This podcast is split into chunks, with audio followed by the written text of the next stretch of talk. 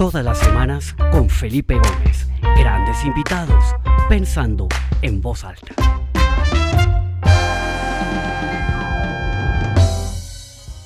Bueno, muy buenas tardes para todos los que se empiezan a conectar desde distintas partes del mundo. Mi nombre es Felipe Gómez.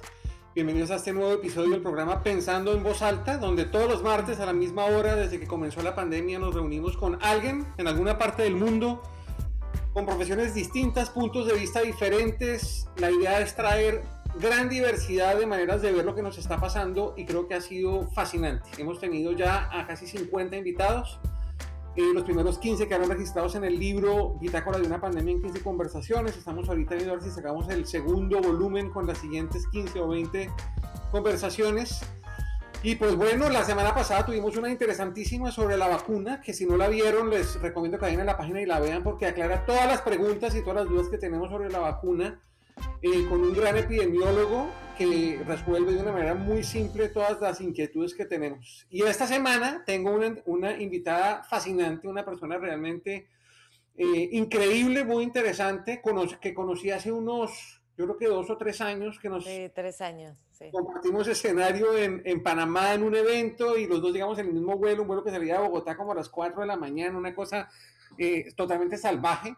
Eh, y bueno, ahí nos conocimos y yo le he venido siguiendo la pista y es una persona fascinante porque, bueno, es una persona del mundo del marketing, pero con una serie de skills muy únicos, ¿no? Primero, con una hoja de vida increíble porque en las compañías, ¿no? Pues top de temas de marketing en Coca-Cola, en Disney, en Mastercard, entre otras. Ahorita es la Chief Innovation Officer de DDB, que es eh, un, rol súper interesante del que vamos a hablar también.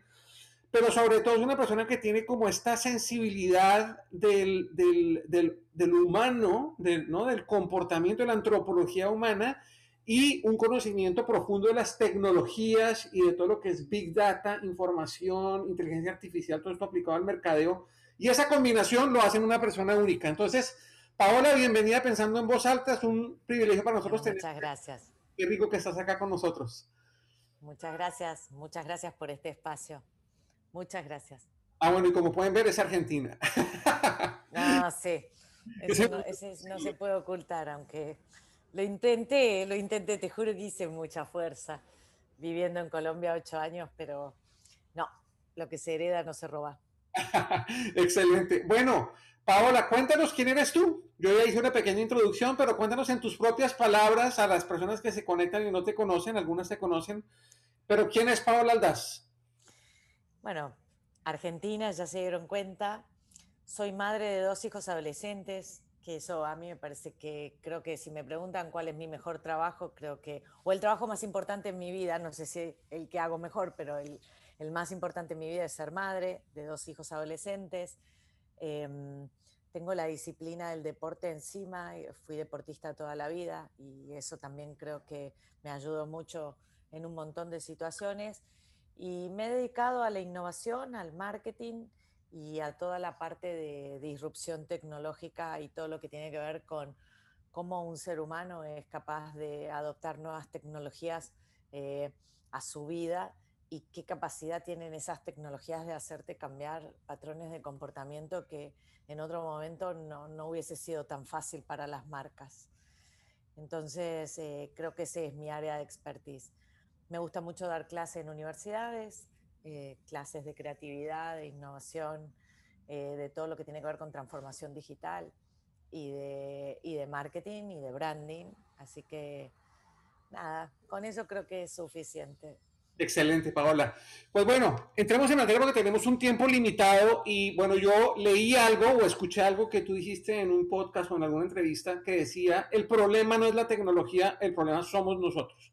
Y acá en este programa hemos tenido varios invitados que hemos hablado de cómo la pandemia de cierta manera ha acelerado estos procesos de transformación digital en muchas empresas y que de una manera casi que forzosa tocó cómo volcarse a ese tema digital, eh, cómo estamos cambiando la, nuestros hábitos de trabajo, nuestros hábitos de interactuar con los clientes y todo eso, y se le ha puesto mucha atención a la tecnología, pero pocas empresas le ponen cuidado y realmente atención a las personas. ¿Por qué no profundizamos un poquito sobre esa idea tuya de el problema no es la tecnología, somos nosotros?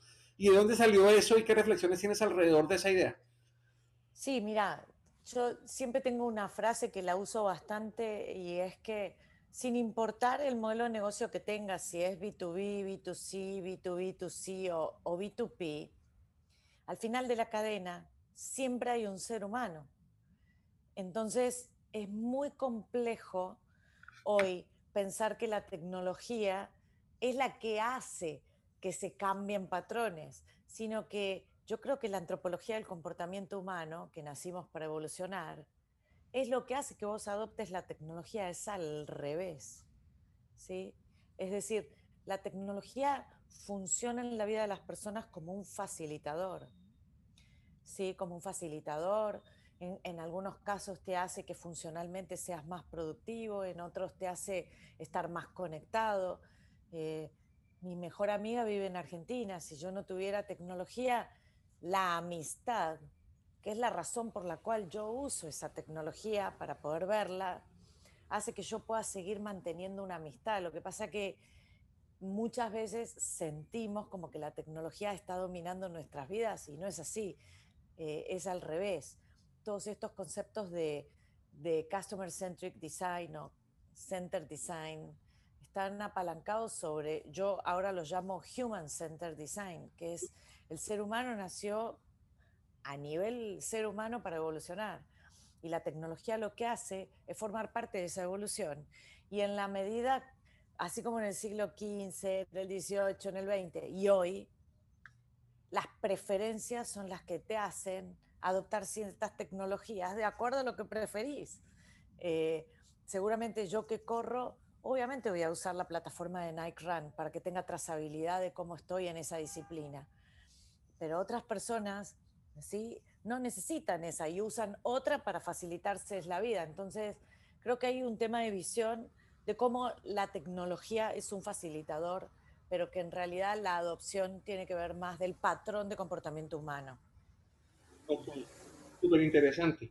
Y ya entrando un poquito ya en tu disciplina que es el marketing, pues uno ha visto que la tecnología ha eh, generado unas disrupciones importantes en muchas industrias, el retail, bueno, en fin, pero el marketing también se ha visto transformado de una manera dramática en los últimos, diría yo, que 25 años con todo el tema de la tecnología, la data, la información, data mining, etcétera. Porque yo lo veo un poco que antes era como muy, ¿no? Eh, muy amplio, ¿no? La gente como que disparaba a ver a quién le pegaba y hoy el esfuerzo es súper nicho, súper específico y todo eso es gracias a la data y a la información y a la tecnología y a las plataformas que existen. ¿Por qué no nos cuentas un poquito desde tu perspectiva cuál ha sido esa evolución en el marketing y en la publicidad y en el branding, digamos, eh, por el, impacto que la tecnología ha tenido en estas disciplinas tan importantes? Mira, en, marketing particularmente tuvo muy alto, pero quiero hacer como un paréntesis que hoy la tecnología es transversal a todas las disciplinas, ¿no? Y obviamente una de las disciplinas mayoritariamente impactadas es la de marketing, pero atraviesa, es transversal.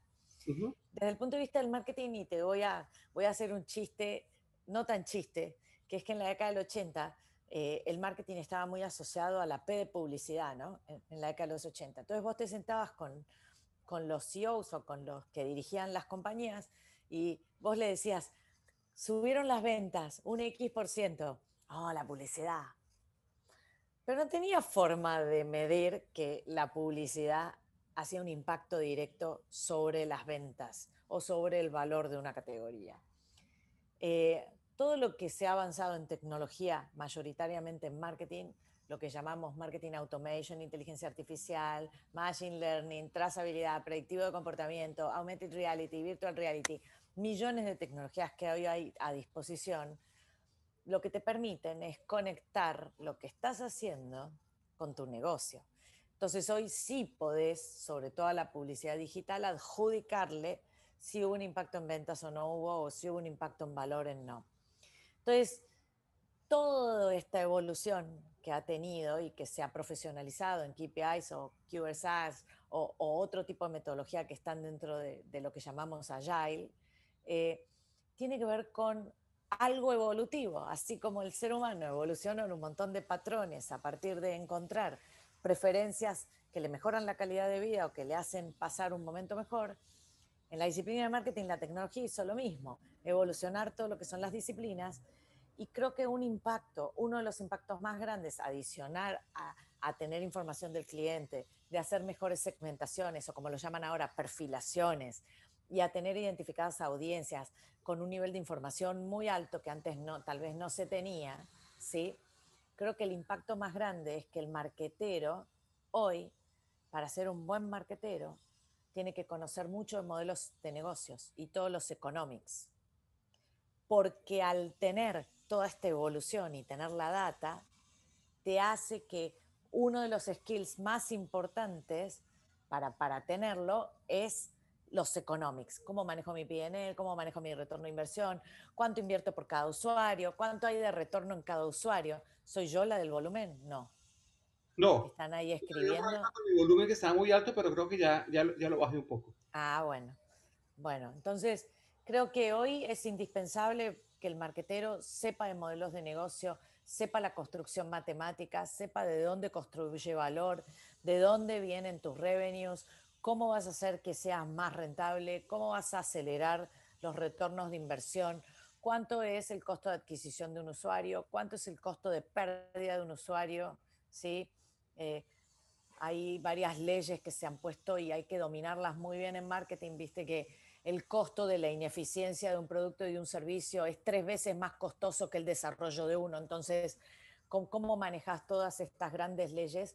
a partir de la data que te da la gestión de la tecnología. Entonces, me parece que para el área específica de marketing ha hecho un impacto muy alto. Pero además, además tiene un impacto adicional, porque sí, todo lo que dices es cierto, ¿no? que se puede medir con mucha más precisión, pero además yo creo que tiene un impacto en flexibilidad y en alcance. ¿Por qué? Porque en alcance, digamos que esa, esa publicidad de los 80 estaba en alcance de las grandes empresas.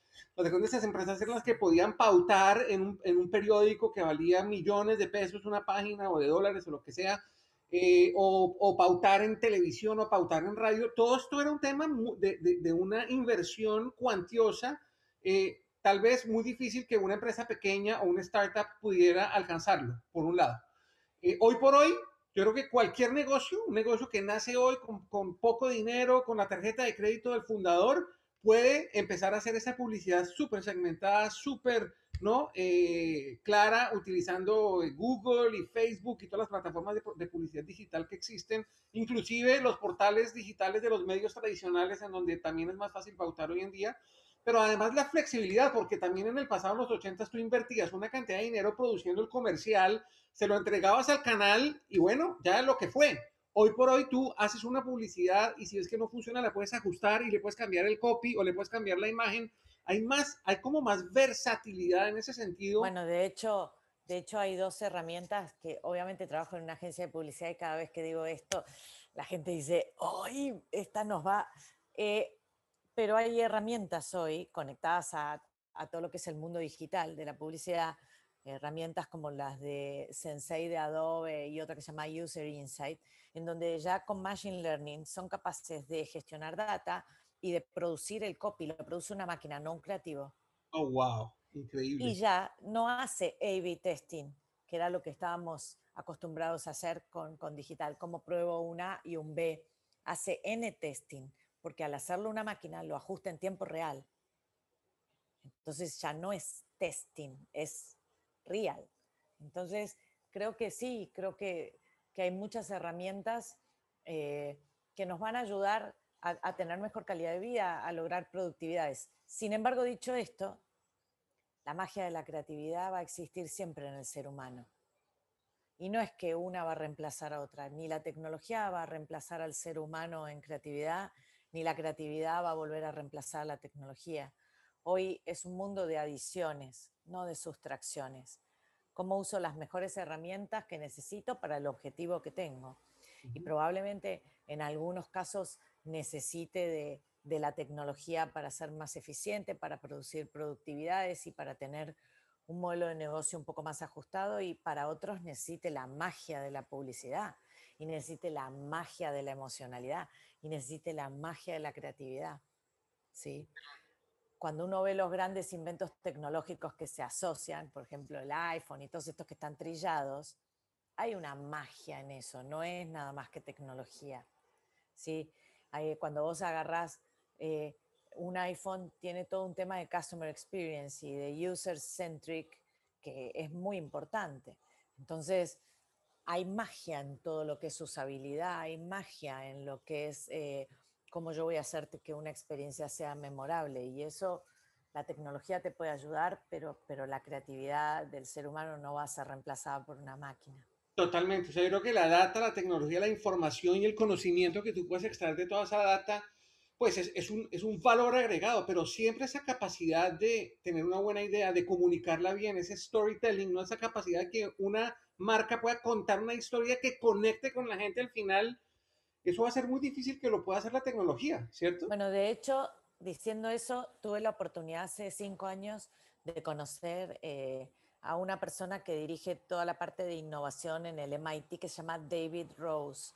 Él tiene un libro que se llama Enchanted objetos encantados, ¿no? Eh, eh, y se dedica a poner tecnología a objetos que son cotidianos, ¿no? Y tiene unos inventos fabulosos.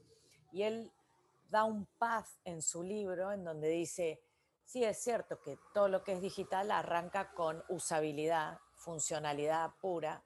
Después de ahí llevo a socialización, que es el segundo nivel, y socialización es compartir con otros y ponerles reviews y etcétera pero dice, nunca, nunca la tecnología va a dejar de tener algo que él lo llamaba storificación, que es el storytelling adentro de la tecnología. Entonces, si bien la tecnología te va a ayudar a muchas cosas y obviamente te mejora eh, el patrón de conducta y te mejora el consumo de ciertos servicios y productos, siempre vamos a necesitar la magia de la storification. totalmente. Ahora, mira, yo, eh, eh, pues yo trabajo en mis conferencias temas como muy básicos de la antropología humana, ¿no? Entonces yo hablo de método, actitud y pasión como las palancas para que la gente pueda ser virtuosa en lo que hace, ¿no? El método muy asociado a la racionalidad, a la parte intelectual, a la inteligencia del ser humano, las actitudes mucho más relacionadas con nuestra gestualidad, nuestro lenguaje corporal, cómo reaccionamos a ciertas circunstancias y la pasión que es el amor y la conexión emocional que, logramos en las cosas el humano tiene esas tres potencias, ¿no? La inteligencia, la voluntad y la, y la afectividad. Y yo creo que la publicidad y el mercadeo inicialmente hace muchos años como que le disparaba de una manera muy directa a la voluntad. Queremos modificar el comportamiento de esa persona o influenciar para que vaya y consuma algo, ¿no? Luego entonces vienen teorías como las de Martin Lindstrom, que sé que eres fan de él como yo, eh, que es todo el tema ya mucho más racional, en donde el tipo se pone a hacer MRIs de la gente para ver cuál es la reacción con las marcas y nace toda esa rama fascinante que es el neuromarketing, el, que es el marketing asociado a la neurología y al comportamiento del cerebro. Pero a mi juicio, creo que lo más potente es ese marketing que llega a los sentidos, al alma, ¿no? A, a, la emocionalidad. Y tú, pues, has estado directamente relacionada con, la, con, con, tres marcas que yo creo que le llegan de una manera tremenda a esa emocionalidad, ¿no? Entonces, por ejemplo, la campaña de Mastercard ¿no? De hay cosas que el dinero no puede comprar para todo lo demás, existe Mastercard, esa es una cosa, y esa campaña, pues era una campaña tremendamente emocional porque era, ¿no? los papás con los hijos y las cosas así realmente, ¿no? Eh, que, que, que, que, al final... Sí, Priceless, la, la plataforma Priceless. Luego estuviste con Coca-Cola, en donde hay cosas como la felicidad y el amor y todas están súper presentes en su, en su tema de marketing. Y pues Disney, ¿no? Que a través de sus películas, ¿no? Uno ve Coco, uno ve Tangled, ve cualquier película de estas y es una cosa que elude a los sentimientos de todos, ¿no? Entonces, pues tú has tenido experiencia directa con esas marcas, pero ¿por qué no, no hablamos un poquito de esa importancia, de ese marketing emocional, ¿no? De ese... De ese Mira, te voy a contar otra anécdota que, que viene al caso, es, ya hace dos años Sí, porque ahora tengo que hacer la cuenta, porque hay un año como que se estopeó, que es el 2020, pero en, el 2019 eh, tuve oportunidad de, participar en una conferencia con Martin Lindstrom eh, que habíamos hecho para Mastercard. Y, y en, el almuerzo le digo, bueno, Martín, eh, como es un gurú de segmentación, le digo, ¿cuál es la segmentación del futuro? Y me dice, Pau, la segmentación del futuro es la basada en emociones. ¿cuál es el idioma universal? Y yo le dije, obvio, el inglés. No, los emoticones. Los emoticones son el idioma universal. Y por eso hoy estamos testeando cómo te fue a nivel sentimiento con un producto, cómo te sentiste. Eh, inclusive DDB tiene una plataforma en donde identifica más de 50 tipos de emociones para poder perfilar Entonces, yo sí creo que somos seres emocionales, sí sigo creyendo que entre el 80 y el 85% de las cosas que compramos están basadas en alguna emoción histórica. Eh, y, creo que el futuro de la segmentación va a ser que tengamos segmentos basados en emociones.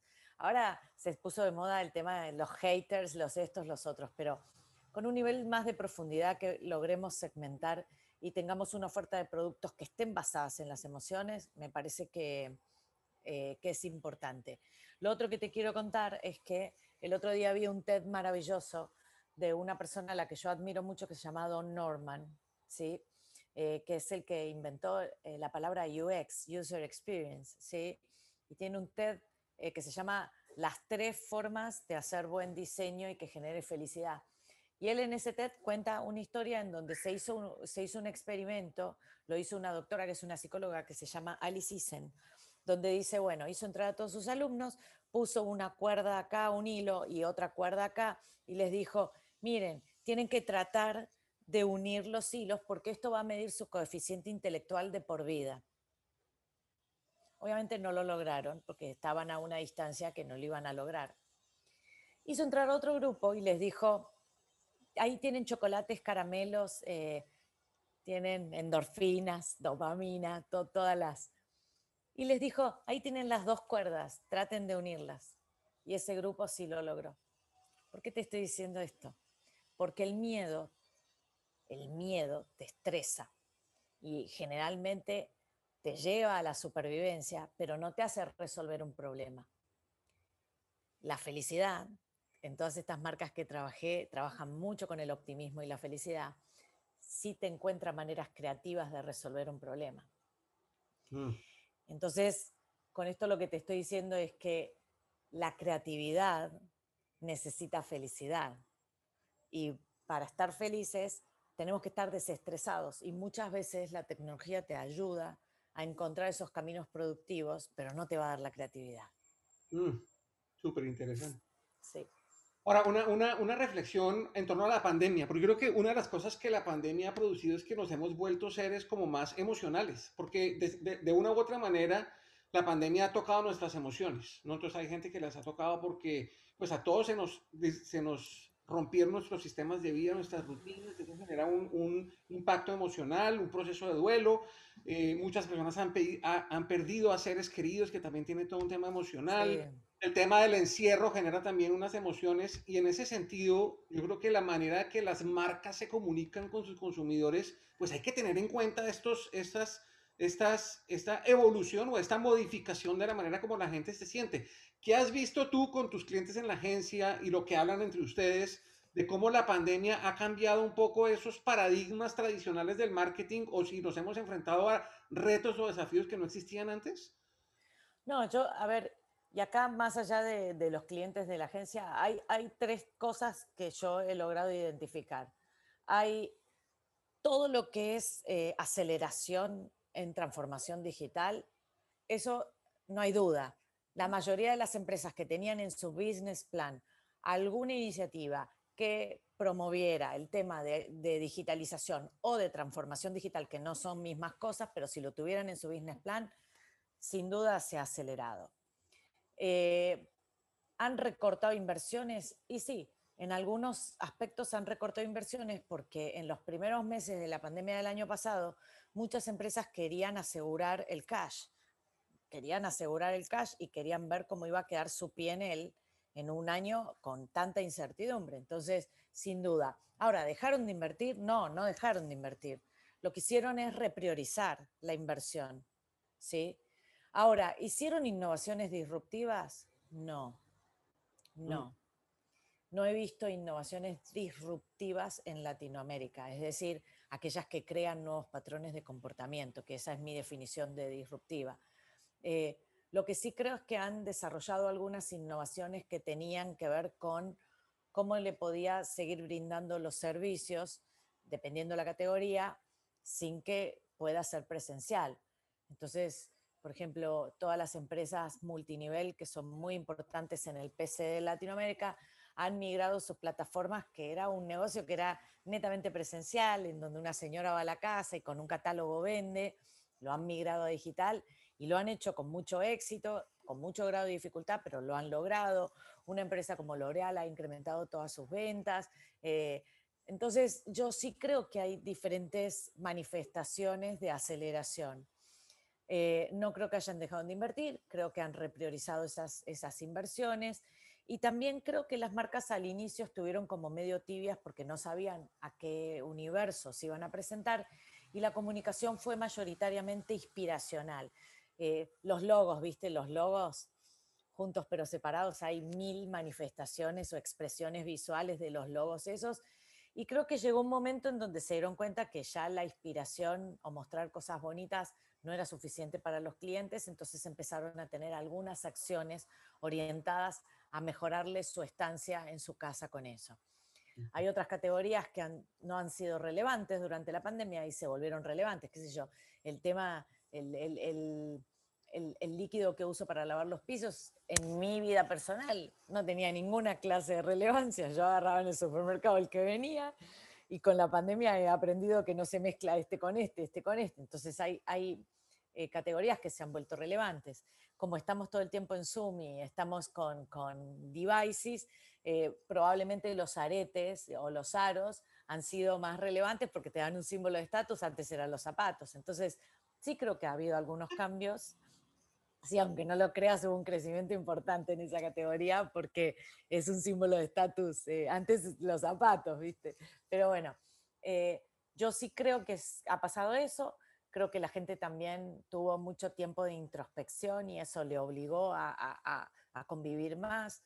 Eh, y voy a decir algo que es medio controversial, pero es antropológico. No estábamos preparados para vivir 24/7 por 365 con toda tu familia todo el tiempo y teniendo reuniones laborales y la mascota y esto y lo otro. Entonces, creo que eso hizo un ajuste grande de patrones de conducta en la convivencia y algunas cosas le hemos encontrado valor y como estábamos hablando antes de cámara, eh, hay otras que realmente...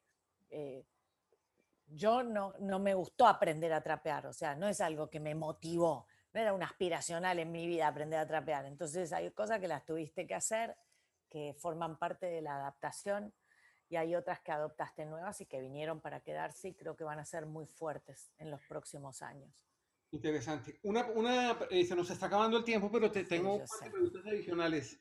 Paola, la primera es, tú fuiste juez eh, en, en, Cannes, que es pues, este festival absolutamente famoso de publicidad y mercadeo, en esa categoría de data, ¿no? De, de, de cómo y empresas utilizan la data de una manera brillante. ¿Por qué no compartes con nosotros de pronto uno, un caso que, que, que llamó tu atención, o quién ganó, o cómo fue ese proceso? Porque creo que hay mucho que aprender ahí, ¿no? Se habla mucho de esa publicidad segmentada, del uso de la información, yo mismo he usado Facebook Ads y Google Ads, pero la cantidad de data que produce esto pues es un poco abrumadora y, y, yo no la, no la he usado, yo creo que ni siquiera al 10% de su potencial. ¿Qué podríamos sí, Igualmente, a ver, la categoría, la categoría que tiene cáncer es muy interesante porque adentro de la categoría hay 10 subcategorías, no hay una. Mm. La Data Creative está compuesto por 10 subcategorías. Eh, cómo visibilizas la data, cómo la mejoras en redes sociales, cómo la usas para productos, cómo la usas para servicios, cómo la usas para mejorar la experiencia. Hay, hay otras que tienen que ver con cómo le agregas valor, o sea, hay miles de categorías adentro. Eh, el ganador, obviamente, es interesante, pero a mí siempre me gustaron los segundos, porque los segundos son como los más aguerridos en innovación. Hay un caso que a mí me gustó mucho que se llama Dust Sea. Y es como una compañía eh, ustedes saben que en algunos lugares de Asia el smog y, todo lo que es la contaminación ambiental son extremadamente altos. De hecho, yo hace seis años viajé a Beijing y en, Beijing te tenés que poner una, una máscara y, cuando te sacas la máscara que llegás, estás todo, ahora seguramente debe haber cambiado eso, pero hay ciudades que tienen alto nivel y se genera una aplicación para poder ver en tiempo real, visualizar el nivel de smog eh, y el nivel de contaminación ambiental que hay para que vos uses una máscara o no. Y ese caso a mí me pareció espectacular, porque aparte lo habían hecho con una segmentación cómo, ah, utilizaban eh, muñequitos para los que eran muy chiquititos y se dieran cuenta a través de la visualización de esos muñequitos cómo tenían que usar, a los adultos con otro tipo de, avatares. Entonces, ese caso me encantó. Otro caso que me encantó es, es, un caso de, de, una aplicación también digital hecha para millennials eh, de un banco en Brasil que se llama Next. Me parece que tiene un user experience que se, también estuvo ahí. Eh, y después Latinoamérica eh, tenía mayoritariamente casos que estaban asociados a social challenge, mientras que en Europa ya habían pasado la etapa de, desafíos sociales y estaban más ya en impactos globales del medio ambiente, de la capa de ozono, de mejorar la calidad de vida en urban mobility. Eh, mientras que todavía en Latinoamérica eran casos que, para resolver problemas sociales. Y creo que eso va a seguir así por un par de años, lo cual está bueno porque son dimensiones distintas de cómo los continentes abordan la data. Eh, esos son los dos casos que a mí mayoritariamente me impactaron. Excelente. Y una última pregunta, Paola, antes de despedirnos, y es, pues acá veo que hay conectado, bueno, tenemos conectadas un, número importante de personas, muchas personas de empresas, de empresas grandes, importantes en distintas partes del mundo, pero también veo gente que sé que son emprendedores, ¿no? Que tienen sus negocios medianos, pequeños o grandes. Eh, ¿Qué consejo les darías tú como experta en, en mercadeo, en tecnología y en antropología? ¿O qué no sé, como dos o tres ideas claves que ellos se pudieran llevar, que pudieran implementar en sus empresas y que pueden transformar de cierta manera la manera como se promocionan, como, como, como se conectan con sus audiencias. ¿Cuál sería como ese, ese gran takeaway que tú quisieras dejarle a estos, a estos emprendedores que están conectados hoy? Sí, tres cosas importantes. Primero, real, real, Human Centered Design quiero entender al humano, no desde el modelo de negocio que tengo. Quiero ir a vivir con él, quiero ver cómo eh, hace el proceso de adopción, cómo tiene el patrón de conducta, cómo es la antropología. Las empresas que se enfocan y diseñan productos y servicios desde la antropología son mucho más exitosas que los que tienen un producto y después ven a quién lo vende. Primero. Segundo, perfilaciones. Perfilaciones de acuerdo a las motivaciones humanas no tanto a la usabilidad, sino a las motivaciones, a lo que los mueve a esas personas. ¿no? Lo que, a, esas palancas del sentimiento. Y como eh, soy hija de científicos, no puedo dejar de decir que hoy a los emprendedores tienen que tener un sólido modelo de negocio. Ya no va más el tema de te invierto, te invierto, te invierto, vas a pérdida y después vemos cómo, cómo monetizamos el producto o el servicio. Ya hoy se llama monetization by default, o sea, es lo primero que tenés que hacer. ¿Cómo va a ser mi modelo de ingresos? Muchas compañías que arrancaron desarrollando productos y servicios que desde el punto de vista funcional y emocional son muy buenos, pero hoy no tienen la capacidad de monetizarlo. La monetización va al inicio. Así como diseñan un producto y un servicio a la medida del human design, diseñen la monetización desde el inicio. Los economics están al inicio, no al final de la cadena. Espectacular. Pues Paola, de verdad, muchísimas gracias. No, gracias a ustedes. Un placer tenerte acá en Pensando en Voz Alta. Esta tarde, como todas las semanas, queda publicada esta entrevista y su grabación en la página www.pensandoenvozalta.com. Que la quieren volver a ver o compartir con sus amigos en redes sociales. Y nos vemos la semana entrante. Ya mañana estará también en el portal abierta las inscripciones para el invitado que tendré la semana entrante. Entonces, Paola, te cedo el micrófono. Muchas gracias. Eh. Y de verdad, muchísimas gracias. Muchas gracias, éxitos. Muchas gracias. hasta pronto todos. Chao.